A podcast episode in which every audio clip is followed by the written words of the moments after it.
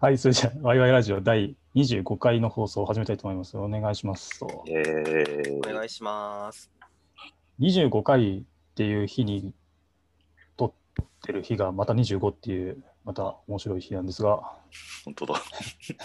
まあ、偶然なんだけど、えー今日は、えっ、と、お互いの、お互いが音楽聴くのも趣味な人が3人集まってるので、まあそういう音楽、好きな音楽の話しようかなみたいな話で撮っていきたいと思いますと。イェーイ。よし。ってこと？よで、えっと、一人一人だと結構時間がね、長くなっちゃうので、えっと、3人の話を一気に話すんじゃなくて、一人一人にお話をフォーカスして、えー取っていきたいなっていう感じで進めていきます。はい。まあなんか、聞いてる人に利があるのかわからないが、僕らがただ楽しいからやりたいっていうだけの自己満企画ですね。ただそれだけ。喋りたいから喋る時間ですね。まこれなあ、このラジオの本質ですから、それは。確かにワイワイ。してるだけのラジオですからね。確かにな。そそう冒頭の挨拶が雑にやりすぎてそういうのやってないけど、実際はそうだからな。確かに。ちょっと最近が真面目すぎたっていう説はありますね。ああ、そうね。これ今外し時ですかね。ちょっとクールダウンの期間かもしれん。いやいや、ワイまあ、ワイしましょうそれは、それはそれとして、今日は、えっ、と、僕から家族にはい、えー話聞いていこうかなっていう感じで進めていきますと。はーい。で、加藤君はいつから音楽が好きになったんですか？そこから聞いていくか い。つあから、いつからか、難しいな。本題から切り込んでる感があるな。なんか今の。あアウトラインはいいのよ。いつから、あまあ、前提からいくと僕は基本的にあのリスナーオンリーというか、ロム線というか、あのプレイヤーではないので、えっと、うん。中学生ぐらいから多分聞いてるんですけど、まあ基本的には聞くだけっていう感じですね。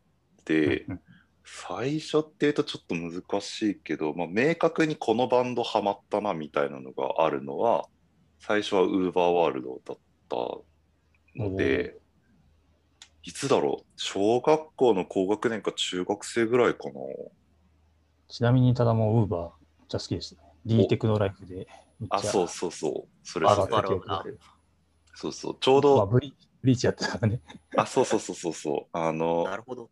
僕があだから中学生だな多分。漫画読み始めたぐらいの時にちょうどブリーチにハマって自分で漫画持っててでえっとまああんま良くないけど YouTube でアニメをちらってこう見てた時になんか D テクが聞こえて D テクえめっちゃかっこいい何この曲ってなってウーバーにはまりだしたっていう感じでしたね。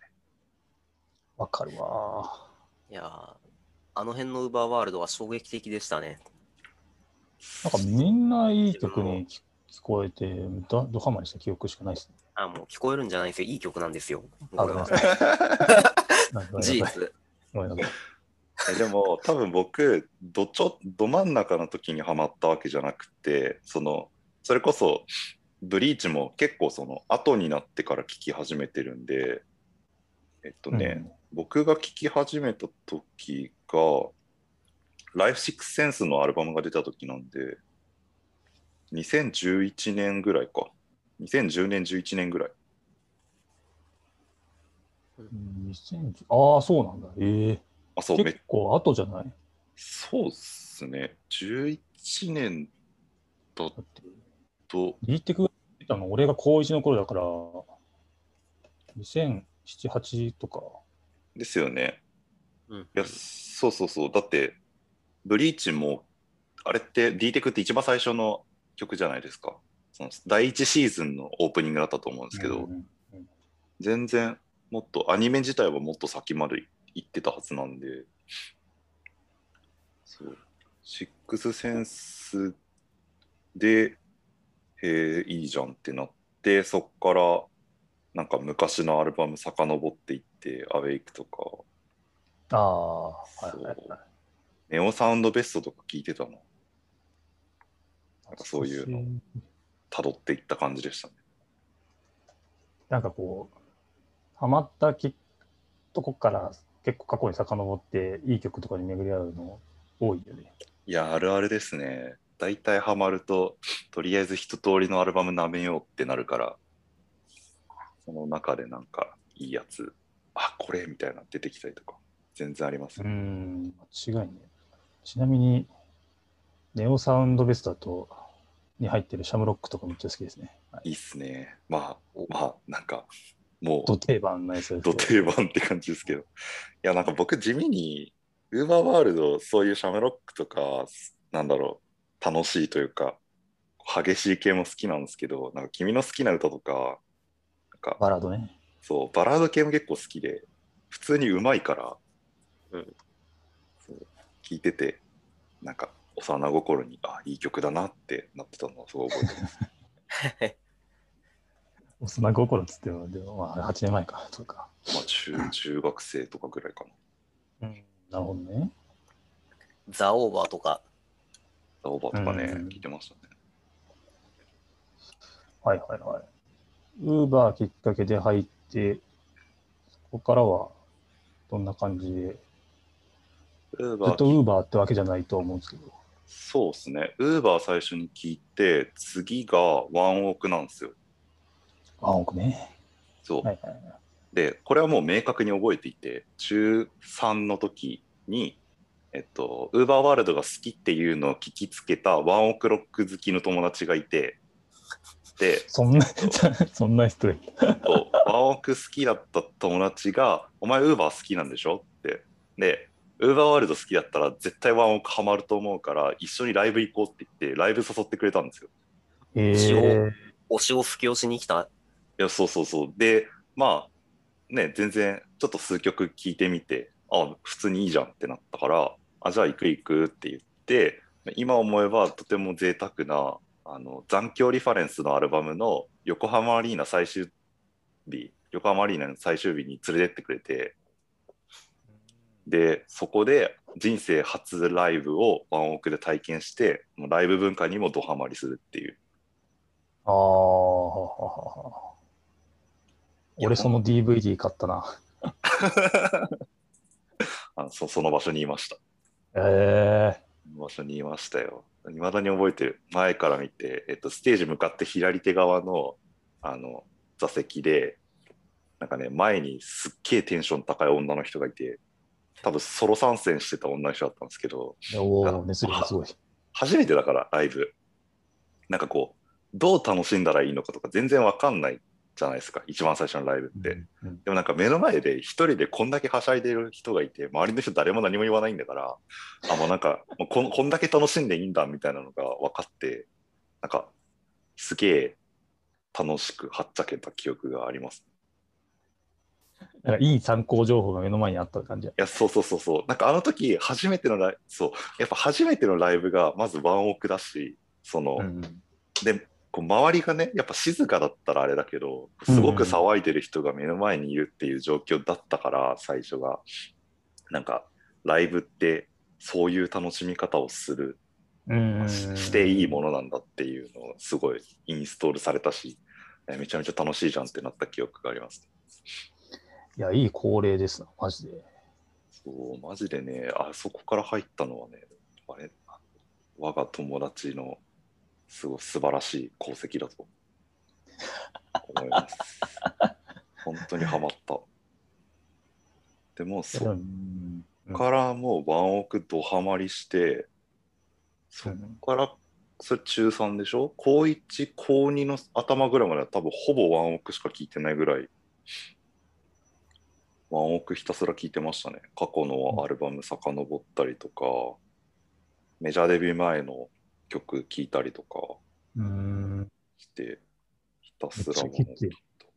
うん、めっちゃ聞くよ。まあでも、多分僕とハッシーさんが L で聞いてるようなもんだろうなって思いましたね。ああ、そうかも。近いね。確かに。なんかうちら、まあちょっと、まあ、これは事実なんで悲しいこともないですけど、ん5、6歳ぐらい、こう、はし、家族と離れてるんで、まあその辺のジャンルが、まあ、違うよね、みたいな、まあ、ありますよね。違うけど、ちょっとリアルな差を言われると、ちょっとショック受けちゃうんで、ちょっと。まだこうんそうそういうの言われる心の準備してない、うってなっちゃうんで、ちょっと、はい。いやおはいいやおなしに世代感がちょっと出てくるのがこう音楽とかあの漫画アニメとかの話なんですよね本。当にそう。本当にそう。めちゃくちゃ。共通してたのに、いつの間にか全然共通しない話題というか、ネタになってくるのはね、本当マジ感じるわ、それ。そうそうそう。いやいや、ねそれは、それだけど。そうですね悲しいことだけど。ど、こう、ワンオク好きって言う言う人多いんですけど、僕らぐらいだとやっぱニッチとか残響とかから入ってるから、その完全感覚とか、うんあの、なんだろうな、残響だとリメイクとか、君次第列車とかか。あーん、そう。あたりがなんかど真ん中の人が多いんですけど、なんか意外とちょっと前だと、なんだろうな。何が有名だろう。贅沢病のアルバムとかかな。内緒とか。夢夢かげろうあたりとか。なんかあの辺結構好きみたいな人とかも、ちょっと上の世代だといたりしますよ。うんうん。なんだっけ。心のく、なんだ、フルネメイトに心の茎というね。はいはいはいはいはい。あれはむっちゃ聞いた記憶あるけど。なんかね、あれめっちゃ、あれめっちゃ好きだったっていう人いますよね。残響だとアンサイズニアね、むっちゃ聞いてましたね。アンサイズにはいいっすね。わかる。アンサイズには超好きだし、なんだっけ、アンサイズにはってなんか似た名前の曲があるんですよね。で、そう。なんだっけ、曲名忘れちゃった。なんか、あの、アレンジバージョンみたいなやつだった気がするんだけど、へえ。いや、でも僕の、まあ、ちょっと探してる間に思い出話すと、ワンオクのライブ行ったのは、フェスの中にワンオクがたまたま出てて、はいはいはいはい。並びがめっちゃすごかったんですよね。なんか、デビロックっていう、なんか、ラストのフェスがあった時にうん、ホルモンワンオクみたいな並びになってて、はいはいはいはい。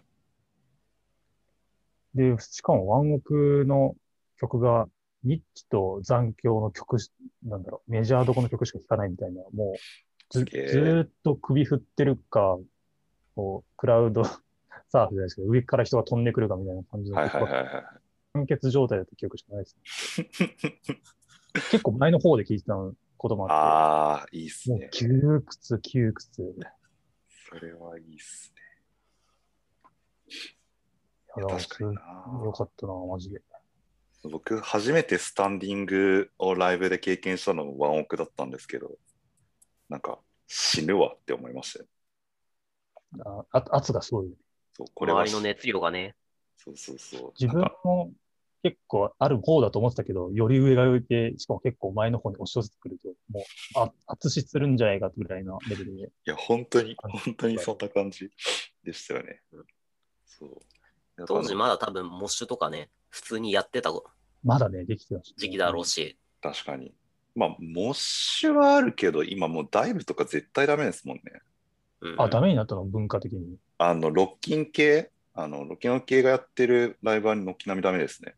ロッキンもダメだし、あフェスがもうダメなカンダンジャパンとかも全部、ダイブは絶対禁止で、サークルモッシュは周りの迷惑にならないようにしてねっていうぐらいで、割と収まってるかな。まあちょっともうコロナ禍なんで、もう、あの、無理ですけど。人との接触が無理ってなるそうそうそうあんなん無理ですけど。もうなんか、や、や、やるようなもんだったら、いろんな人が叩かれそうな話になっちゃう。うんちょっとさすがにそれはねって感じですけど。まあでもコロナじゃなくても前からその辺はって感じでしたよね。アナウンスされてましたね、そういえば。普通に、普通に危ないからみたいな。そ確かにね、自分も頭蹴られた記憶しかないですね。う。うんうん。肘打ち食らったりね。そうそう。まあまあ、そう。それはそれとかサークルとかはね、まあちょっまあとそういうものやし。あの見分けて、まあ、僕は割と参加しちゃう方なんであれですけど、見分けていこうって感じですけど。あの、むちゃくちゃ体ぶつけるやつとかね、なんか、自分は軽音やってたんですけど、軽音の人たちでやってた記憶がありますね。懐かしい。なんか面白いなって思ったのが、いつぞやのカウントダウンジャパンでメインステージのモッシュ参加した時に、なんか、3、2、1、わーってこうみんなバサーってなって、こうた倒れるというか落ちるじゃないですか。なんか落ちたら瞬間に外側にいる人たちが、こう、下に入っちゃった人をみんなでこう引きずり出すっていうのが あって、あのちゃん、としてるな。ちゃちゃんと下の人たちやっぱ危ないからその人たちは引きずり出してそのあちゃんとこう圧迫されないようにしてあげるっていうのを周りがみんなやっててなんかあ意外と秩序だっているってなったオールオブデスでありがちだね。それをわきまえてる人たちっていうのはちょっと好感持てるな。なんか、いやなんかやっぱそのフェス文化も進化してんだろうなと思いますよねそういうの見るとうんうん。そうなんかその叩かれるしあんまり問題を起こすとまあ、確かに。それで自分たちのやりたいことできなくなるのはやっぱ違うから、それは防ぐために結構いろんなことをやっているんだろうなっていうのを思った記憶がありますね。めっちゃわかるな。そうそうそうそう。なんかはい、主催する人のメッセージとかがついいいのかもしれないですね。なんか、みんなでちゃんと作ろうぜみたいなあことを多分誰誰かが言ってるんでしょそれはね、ある。なんか、あの、わわ我々そういうのに弱いから、ちょっと、そうジャパンジャムでもそういう話ありましたしね。なんか確かにその話した気もするけど、うーん。なんかジャパンジャムで各ライブの初めに、あの、参加者への注意事項みたいなのが読み上げられるんですけど、あの、コロナ禍での、ついこの間やったジャパンジャムの話ですけど、なんかその時に、えっと、なんだ、コロナ禍でもライブができるっていうことを我々は証明したいと思っていますみたいな。皆さんご協力お願いしますみたいな感じで一緒に作り上げていきましょうみたいなメッセージングをしてみんながその本当に毎回のライブの頭にそれを言ってるのに毎回拍手するっていう光景があったりしましたね。あれは、うんそういうそういうワードにやっぱりみんな、ああいうとこに来る人たち弱いですからね。やっぱり、そうなのよ。なんか所属感をそこに得ている人たちが多いからやっぱなんかうん。守ろうって言われると守んなきゃってなるっていう 意外と単純な人が多い。フェスの高揚感とで。そうそうそう。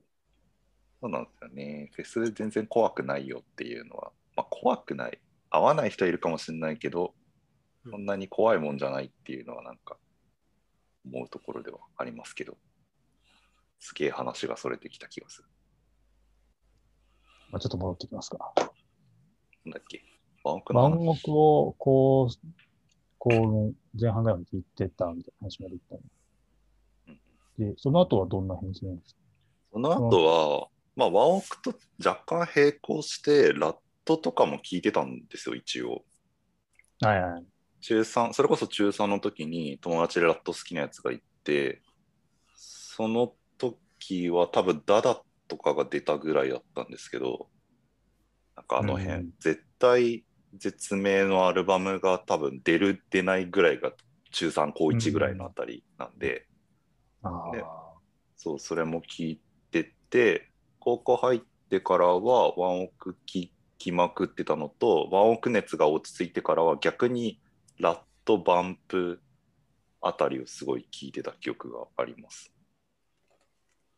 なんか、高校入で、あの、軽音楽部、まあ、うん。実際は、うちの学校は軽音楽部ではなかったんですけど、なんか、同好会で一個その軽音っぽいやつがあって、その中にいる友達と結構仲良くなったんで、その人たちがおすすめのとか好きな曲をいろいろ聴いたりとかしてましたね。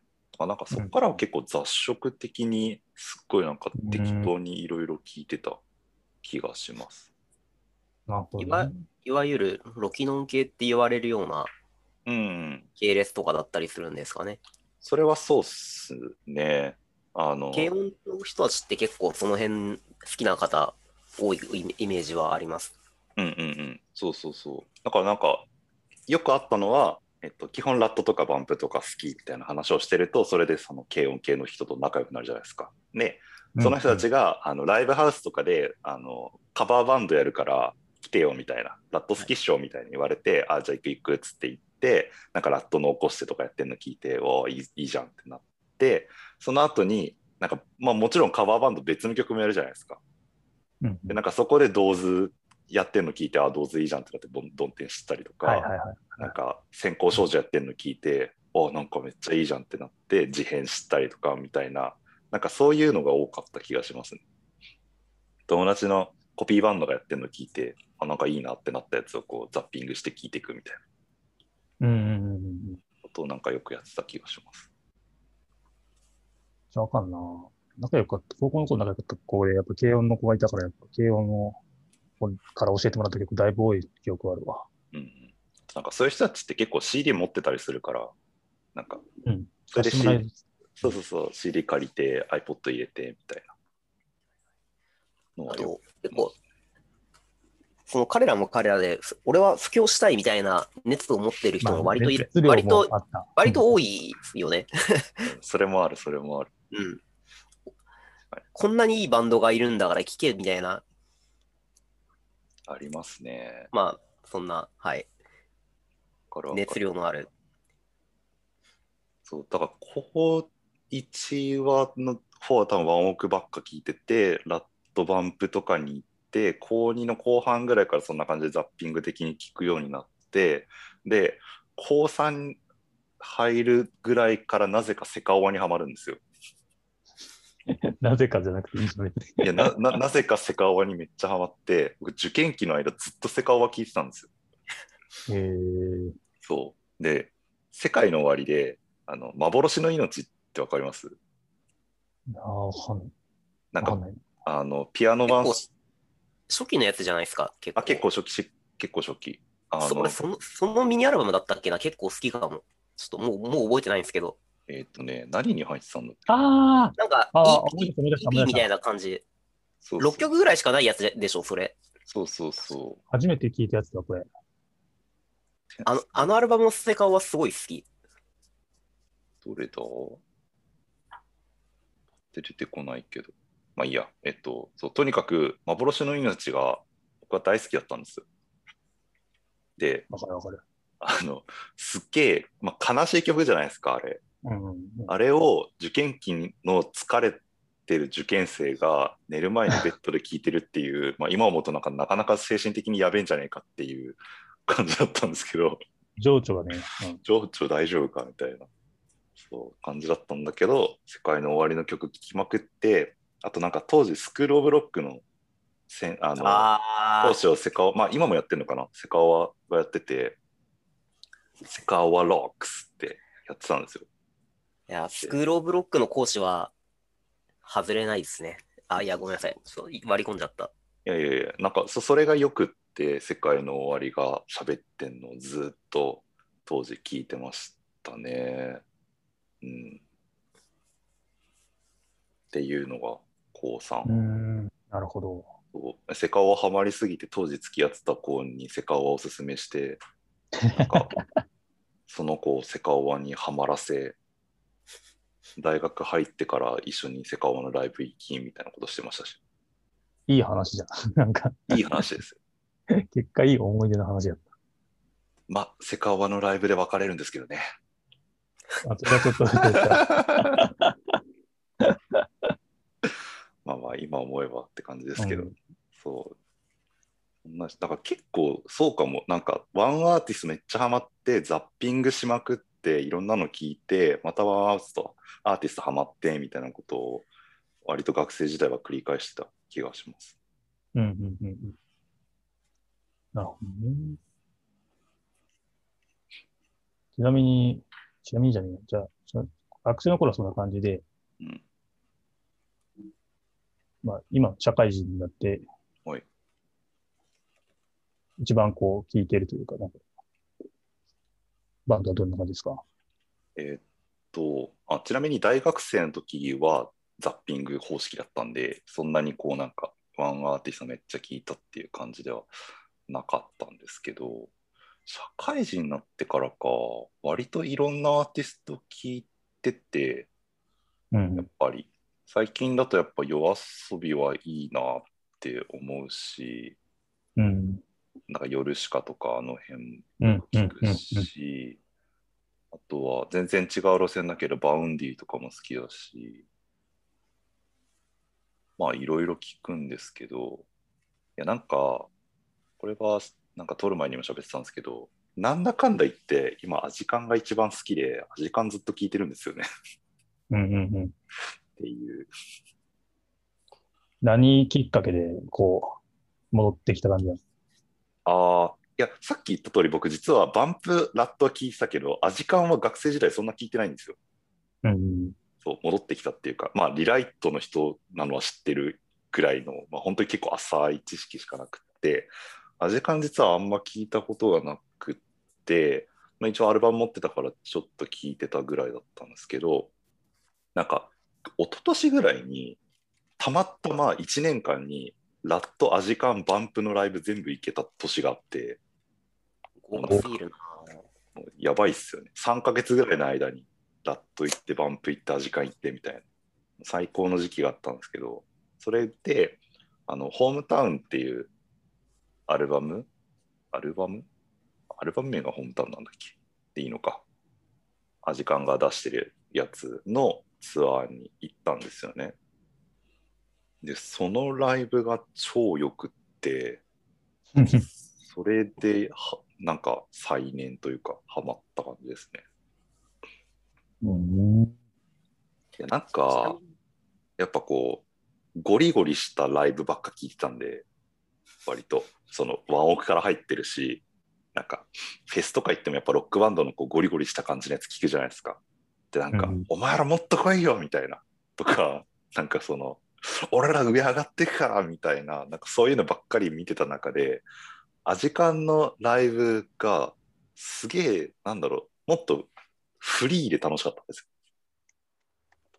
ほうほなんなんて言ったらいいのかな。ゴッツさんがよく言うんですけど、あの、ライブとか音楽って自由に楽しむものだから、それぞれの楽しみたいように楽しめばいいし、あの、そこに優劣とかもないから、今日は自分が思う通り、自分が一番楽しい方法で楽しんでくれればいいよみたいなことを結構言うんですよ。う。うんうん。そう。で、なんかそういうの聞きながら曲聴いてて、ゴッツさん自身もなんか結構こう、ゆるーく、なんかこう余裕のある感じのこう、楽しみ方をしている感じがすごいよくって、なんか、あ、こういう音楽の楽しみ方もあるんやな、みたいな気持ちにすごいなって、なんかそれ以来、アジカンがとても好きになって、来あのフェスとかでアジカンがある日日とか大抵行ってみたりとか、うん。アジカンのアルバムもなんか改めていろいろ聞き直したりとかしてますね。なんか音楽の楽しみ方をまた違う側面からこう教わった感じあるよね、今の話てるね。ああ、そうっすね。なんか昔はやっぱロックバンド、あなんだろうな、臭臭いというかもうあるあるですけど、なんかこう、思春期のね、こう、わーってなってるのをこうどうにかしたいみたいな 感覚で、多分当時はロックバンド聴きまくったりとか、まあ、カラオケでこうスクリームできるような曲を多分たくさん聴いてたりとか、まあ、バラードも好きだったけど、してたのが、なんかだんだん音楽そのものをザッピングしていくうちに楽しめるようになってきて、ちょっとシティポップっぽいのも好きになってったりとか、EDM っぽいのも聴けるようになったりとか、みたいな。なんかそういういろんなものを経た上で最終的に、あれ、今の味感よくね？みたいな感じにたどり着いたっていう感じがします。時間も僕もさ結構最初の頃から聞いてるんですけど、やっぱ最初はロ正統なロックのとこから結構シティポップ寄りな音楽もなんかいろんなものを織り交ぜながらやってる感じがあって、うんまあ、そういう変化もなんか取り込んでいい感じしますよね。確かに。そう。だからなんか結構最近のワンオクとかも、その、まあ、ロックバンドなんですけど、ゴリゴリのロックの、その、なんだろう、昔の叩きつけるような感じっていうよりは、もうちょっとこう、洋楽のポップっぽい感じになってきてるじゃないですか。だからなんか最近のワンオクとかも結構好きだし、まあ、全体としてそういう流れを踏んでってるのかもしれないですよね。なんかそれにくっついてってるような感覚はもしかしたらあるかもしれない。うんなるほど、なるほど。確かにあるな。っていう感じでした。おっす。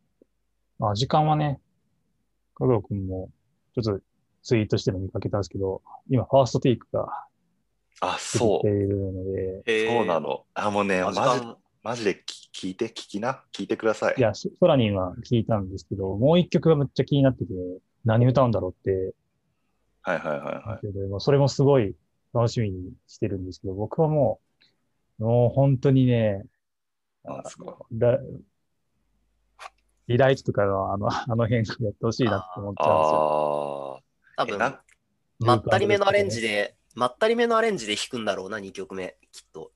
え、でもなんかか、新曲かもしれないなと思ってるんですけど、新しい方ですよ。きわかんないけど。だって、ななんとなく新しい方が来そう。ソラニンがそもそもだってだいぶ古い方の曲で、まあ古い方ってあれだけど、曲なんで、今からすると。それからしたら多分、わかんないけど、新しめだと何やるんだろうな。個人的には解放区とかやってほしい気持ちはありますけど。それこそ最近新曲出たでしょ。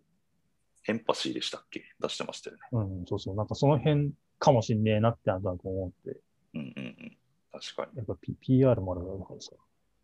やー、そうですね。楽しみです。いやー、まあ、どれもやっても楽しいんだけど、やっぱ、うん、次が待たれますねっていう。DD とか言ってほしいですね。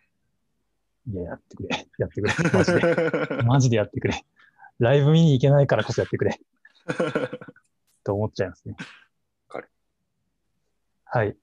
まあ、ちょっと最後、結構熱量がファスティックの方には移っちゃいましたけど、加藤君の話は一旦時間的にも以上にした方が良いかなと思うんで、おいじゃあ、い加藤君会は以上にして、また別の回で僕が橋さんの話をしていく感じになるかと思いますので、おい。えーお願いします。という感じで、第25回の放送は以上にしたいと思います。ありがとうございました。ございました。ありがとうございました。